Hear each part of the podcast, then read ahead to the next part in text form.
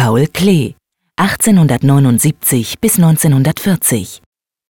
Bildnis einer gefühlvollen Dame, 1906.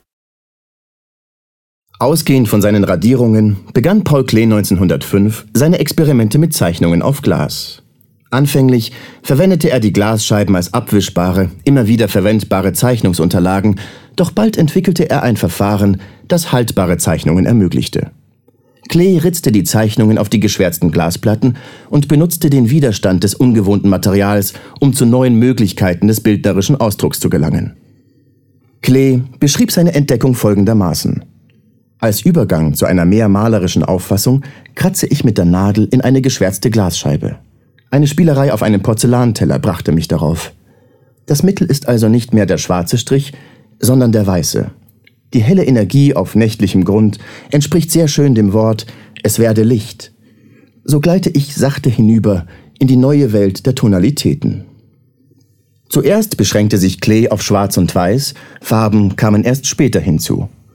Die Glasplatten wurden entweder mit schwarzer Tusche oder mit Temperaweiß deckend überzogen.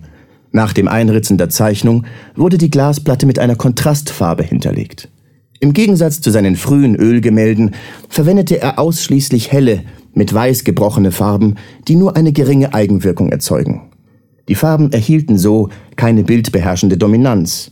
Bildbestimmend blieben weiterhin die zeichnerischen Elemente. Der Widerstand, der das ungewohnte Material, also die getrocknete Tusche auf der Glasplatte, ihm bot, verhalf ihm zu neuen Möglichkeiten des bildnerischen Ausdrucks. Oft zeichnete Klee satirische Szenen, die er mit raffiniertesten Details ausstattete, so zum Beispiel das Hündchen mit dem Nasenring auf dem Bildnis einer gefühlvollen Dame. Zu diesem Bildchen notierte er ins Tagebuch Das Zeichnen und Malen macht mir allerhand kleine Freuden. Eine gefühlvolle Dame ist fertig, mit hypertrophischem Busen und von einem winzigen Hündchen begleitet.